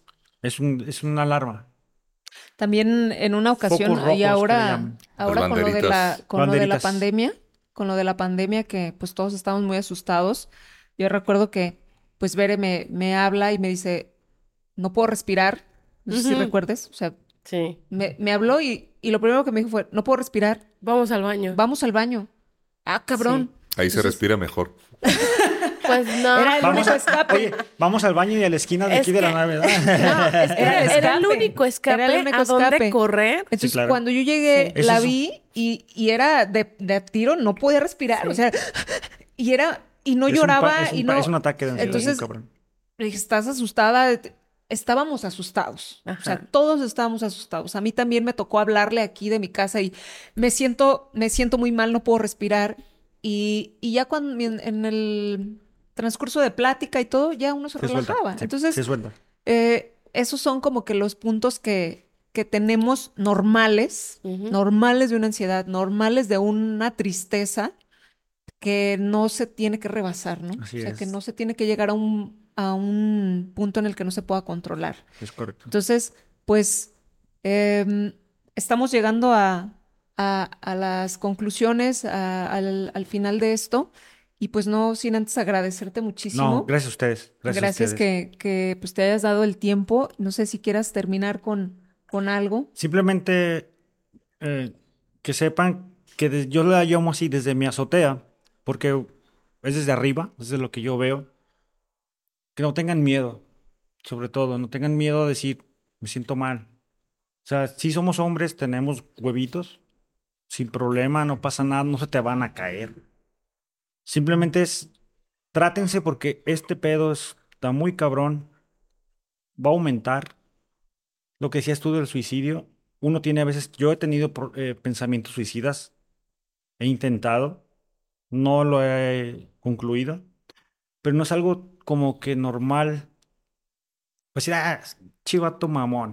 O sea, soy muy sensible. Y dirán, ah, lo que decía, lo que tú decías, ah, que están tirando hate o todo el pedo. Es su pedo, o sea, tú sabrás si sigues así o no sé. Pero hay que echarle ganas en el sentido de tratarte si te quieres y si no, pues déjalo así. Vas a ver que este pedo no se va a controlar. Es como el alcohol, es como fumar, la droga, o sea, eso va, va más para arriba. O sea, no, no, no te permite, no tiene, eh, ¿cómo decirte? No te va a decir, "Ah, hasta aquí, hasta aquí vas a llegar. No, eso va y sigue y sigue. Y más si ya tienen, este, cosas físicas, lo que comentaba hace rato, ya ahí sí- ya es algo más, más preocupante. Y también si, bueno, si no se reconocen como que tienen algo, pues también es válido que alguien les diga, oye, güey, pues no estás bien, Sí. algo te está pasando, ya necesitas ayuda. Y pues que lo tomen a bien, ¿no? O sea, porque luego de repente, no, yo no estoy loco. Ajá. ¿no? Yo no estoy loco, yo no. que es que somos locos y Eh, no. no sí, estoy- no, porque a lo mejor una persona te puede dar un consejo en buena onda. Oye, yo no veo que estés, o sea, como que te pasa algo, necesitas una ayuda. Y no lo toman de la mejor manera, hasta te dejan de hablar, se enojan contigo. Y pues no, o sea, es válido. A lo mejor sí uno mismo no lo quiere aceptar, pero otra persona lo ve. Pues yo creo que todos estamos en, pues expuestos, a que un día lleguen y nos digan, como que hoy te ves mal o tengo O ya días es muy recurrente. mal es. y tomarlo a bien, decir, a ver, pues hacer una pre- un- res- retrospectiva, Así es. es cierto, me siento que me pasa esto, me pasa el otro y, y si necesitamos buscar una ayuda, pues buscarla. Y no quiere decir que con esto seamos débiles, que no podamos, claro que no. También eso se llama tener huevos. Exactamente, porque pues muchas veces no queremos aceptar que algo nos está haciendo daño y tampoco por eso queremos buscar la ayuda, para no ¿Qué quebrarnos. van a decir? Que soy una niña. No, Pues por muchas cosas, eh, por muchas cosas, yo creo que más bien es el no, no estoy loco. O sea, yo no necesito esto porque, Pues, porque no forma- estoy loco, ¿no? Pero. Pues la negación, tal cual, sí, es la, negación. Pero Es que es la primera etapa. Que sepan, De que hecho, es la sepan, primera etapa, como, di- como dices, va para más. O sea, no se te va a quitar. Si ya estás en una situación así, no se te va a quitar. Entonces, va, va para arriba. va para arriba. Entonces, pues yo creo que pues hoy nos tocó aprender mucho de, de este tema y, y también pues a ustedes esperamos que, que les ayude si saben de alguien, pues díganselo, O díganselo. si están ustedes O si en una ustedes situación así. así. Pues también.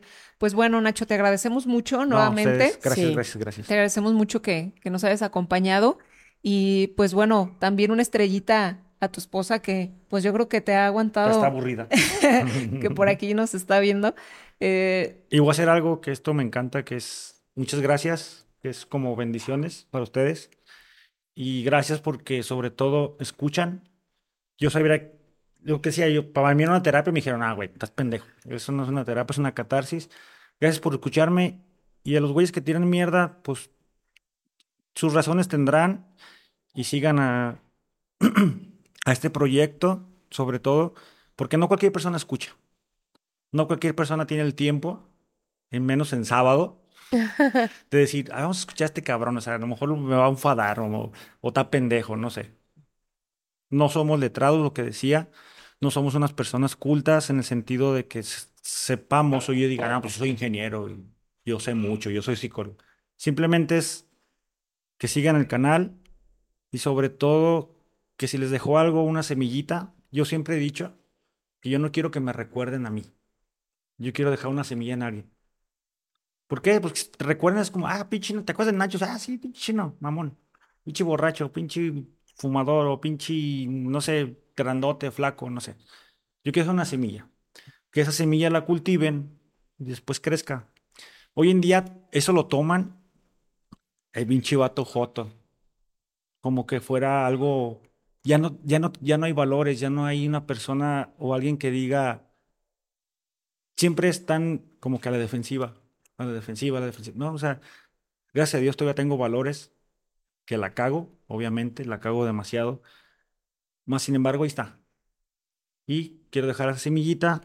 Agradezco, Eric, Veré. Bere, Luz, Luz, mi esposa, Carla, su esposa que está aquí, vino a que ya acompañarme. está dormida.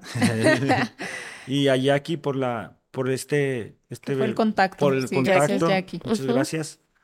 Y espero haya servido de algo.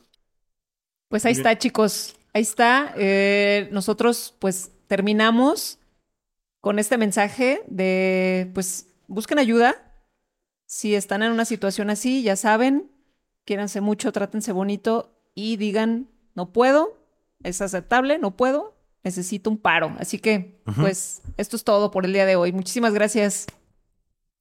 Muy si bien. llegaste hasta aquí, muchas gracias. Hay muchas maneras en las que nos puedes apoyar. Únete a patreon.com diagonal hasta la rieta podcast y conviértete en uno de nuestros mecenas. Puedes tener acceso a contenido exclusivo y hay una prueba gratuita de 7 días y si no te gusta, ya sabes, lo puedes mandar a la chingada. Búscanos en todas nuestras redes sociales. Nos vas a encontrar como Hasta la Rieta Podcast. Síguenos, suscríbete, dale like y activa la campanita. Y déjanos comentarios acerca de lo que hablamos el día de hoy. Y dinos, si has llegado un momento a decir, estoy hasta la riata de esto. Adiós. Gracias.